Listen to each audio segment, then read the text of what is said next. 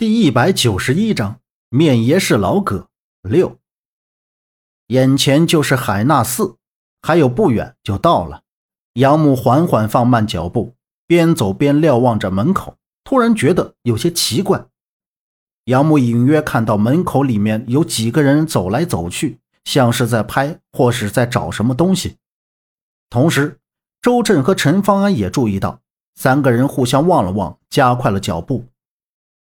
对于海纳寺，孟莎和他们说过，因为建地比较偏僻，又是在齐青山的背面，离着村镇比较远，很少有人来这里，基本都是去镇上的寺庙。三个人快步走进海纳寺的门口，发现院里有好几个穿着制服的警察在院中两侧勘察着什么，还有两个在海纳寺石佛下面拿着相机拍着。杨木走过去，看到石佛后面有一滩血。石佛像上也溅了一片，血淋淋的，触目惊心。杨木站在一边，紧张的看着。你好，警察同志，这出什么事儿了？周震走过去问道。石佛旁的警察刚直起身，就听到从里面走出来一个穿着便服的警察，叫他们：“哎，你们是什么人？旅客吗？来来来，这边。”然后瞪着眼睛对石佛边拍照的警察喝道。还仔细点。好的，董队。那两个制服警察应道。杨木三个人走过去，见面前这位双眼皮、大眼睛、胡子拉碴的董队，没看出一点像个警察。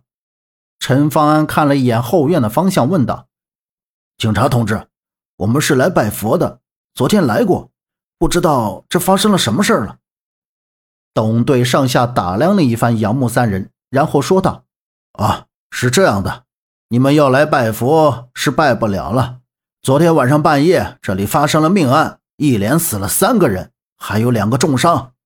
呃，什么人这么狠，跑到寺院圣地来杀人？那警察同志，你们抓到凶手了吗？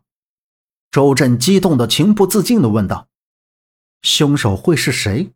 他跟那些人有什么仇恨，要杀人？那魏先生会不会遇害了？”杨木的心里想着。此时，他的脑袋里也是乱作一团。他在想，死的人里会不会有魏金水？如果魏金水死了，他还怎么跟面爷见面？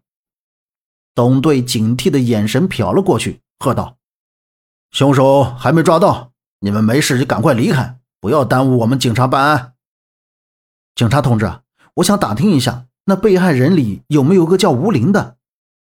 杨木见董队要哄他们离开，赶紧的问道。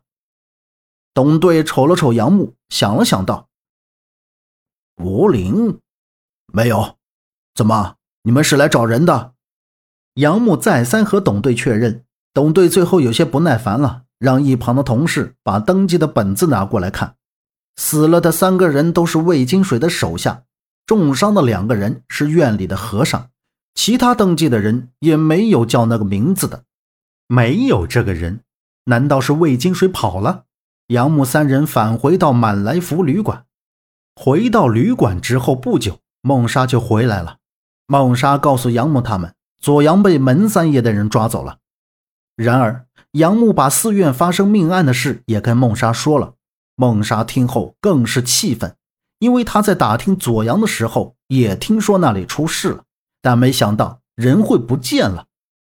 眼下，杨木坐在桌子前，把着水杯。先把左阳救出来，再去找魏金水吧。本集播讲完毕，感谢您的收听，欢迎您订阅，下次不迷路哦。